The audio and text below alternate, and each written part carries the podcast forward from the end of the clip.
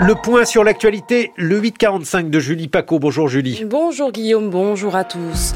Pas d'état d'âme sur le contenu, ni de regret sur la méthode. Le chef de l'État a défendu deux heures durant la loi immigration hier soir. Un bouclier qui manquait au pays, dit-il, pour éviter une arrivée au pouvoir du Rassemblement national. Les Lyonnais incités à s'occuper de leur nouveau-né. Le conseil municipal de Lyon s'apprête à voter un congé paternité de 10 semaines pour tous ses agents municipaux. Enfin, le dossier de ce 845 revient sur les conditions de travail des danseurs de l'Opéra de Paris et le préavis de grève déposé pour cette période de fête.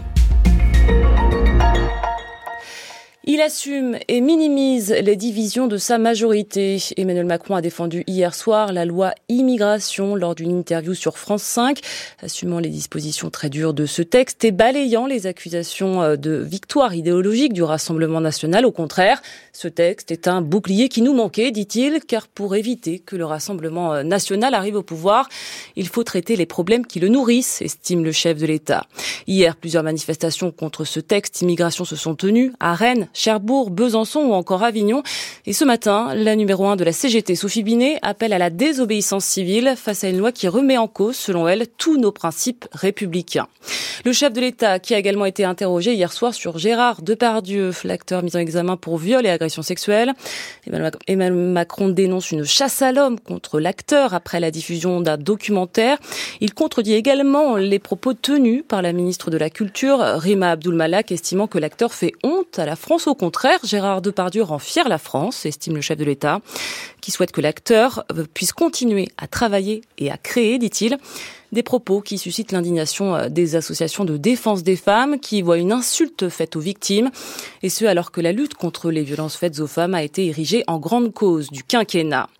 Mieux répartir les tâches au sein du couple à la naissance de l'enfant et impliquer davantage les pères dans les soins du nouveau-né. C'est l'objectif de la municipalité de Lyon, qui devient la première collectivité à instaurer un congé paternité de 10 semaines pour ses agents municipaux.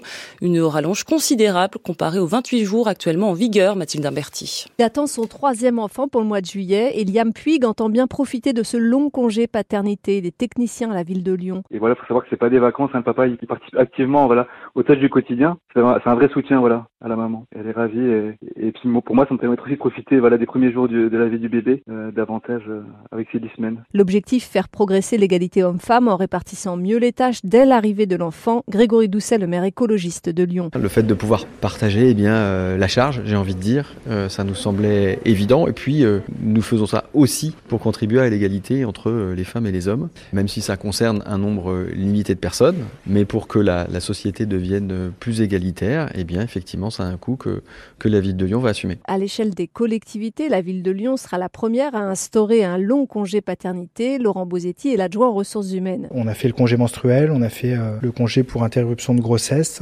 Et puis, on s'est dit aussi sur la question de la paternité, ça mériterait à un moment donné qu'on on relève le niveau. Donc euh, finalement d'être la première collectivité de France à, à, porter la mesure. On espère que sans jeu de mots, ça fera des petits euh, ailleurs, euh, que ça fera peut-être évoluer le droit aussi de manière mieux disante. Reste à voir si les seconds parents en profiteront effectivement. D'après une étude de la direction de l'administration publique, le congé légal porté à 28 jours n'a été pris que par 65% des personnes concernées. C'est la même proportion à ce jour à la ville de Lyon.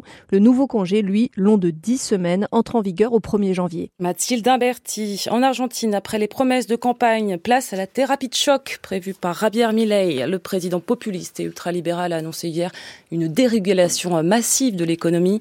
Plus de 300 normes vont être ainsi modifiées ou tout simplement abrogées, comme la loi encadrant les loyers ou celle empêchant les privatisations d'entreprises. Suite du 845 de Julie Paco avec cette petite tempête qui secoue depuis plusieurs jours l'Opéra de Paris. Des danseurs du corps de ballet ont déposé un préavis pour les représentations de samedi, lundi 25, mais également pour le 31 décembre prochain.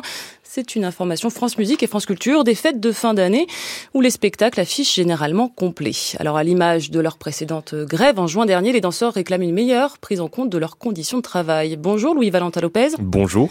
Alors pouvez-vous nous dire ce matin si le Noël sera gâché à l'Opéra de Paris? Eh bien a priori non parce qu'on se dirige vers une levée du préavis de grève. La CGT y est en tout cas favorable. Il aura fallu attendre assez tard. Hier soir après une nouvelle réunion entre la direction et des danseurs, on a obtenu un bel engagement. C'est C'est ce que nous rapporte un danseur et délégué CGT qui a participé aux échanges. Ce bel engagement de la direction concerne une mesure revendiquée à l'unanimité, dit-il, par le corps de ballet. Et quelle est cette revendication? Eh bien, les danseurs ont sorti la calculette. Selon eux, ils passent en moyenne 42 heures par mois à se préparer pour les spectacles. Ce temps de préparation, il comprend l'habillage, le déshabillage, le maquillage aussi. Or, le forfait que les danseurs touchent pour ce temps de préparation équivaut à seulement 6 heures. Hier soir, la direction de l'opéra s'est engagée à traiter le sujet avec une enveloppe dédiée, mais attention, pas tout de suite, ce sera au printemps prochain. On ne peut pas tout avoir, nous souffletons euh, côté syndical. Il repousse, mais au moins il ne ferme pas la porte. Il y avait le dialogue avec la direction générale, mais aussi avec la direction artistique. Et de ce côté, le contexte est sans doute plus conciliant qu'il y a encore quelques années. Euh, José Martinez, le nouveau directeur de la danse, semblait comprendre, à défaut de prendre position, les revendications du ballet. On l'écoute. Les danseurs, comme euh, chacun d'entre nous, on veut toujours avoir des meilleures conditions de travail. Hein. On veut toujours euh, être, c'est pas payer plus, mais payé mieux. Et donc c'est vrai que les danseurs, par rapport à d'autres personnels de l'opéra, passent beaucoup de temps à se préparer. Il y a ces questions d'échauffement, de cours de danse où il faut entretenir son corps. C'est un investissement. Est-ce que c'est dans le temps de travail? Est-ce que c'est pas dans le temps de travail? C'est complexe. Mais si les danseurs s'étaient lancés dans ce bras de fer avec euh, la direction, Valentin, c'était à contre-cœur. Oui, car ces représentations comptent beaucoup pour eux et pour l'opéra, d'autant plus que celles qui étaient concernées par le préavis affichent presque toutes complètes. Les soirées Kilian et les représentations de Casse-Noisette font le plein, des places parfois à plus de 100 euros, à plus de 200, même que l'opéra devrait rembourser en cas d'annulation.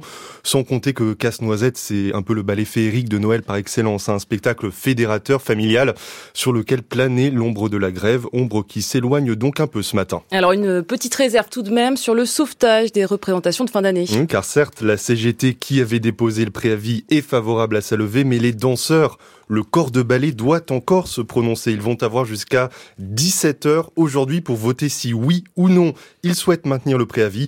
Casse-Noisette tremble donc encore un peu. Merci pour vos précisions, Louis-Valentin Lopez. La météo avec un ciel gris attendu aujourd'hui sur la majeure partie du pays, excepté sur le sud-est.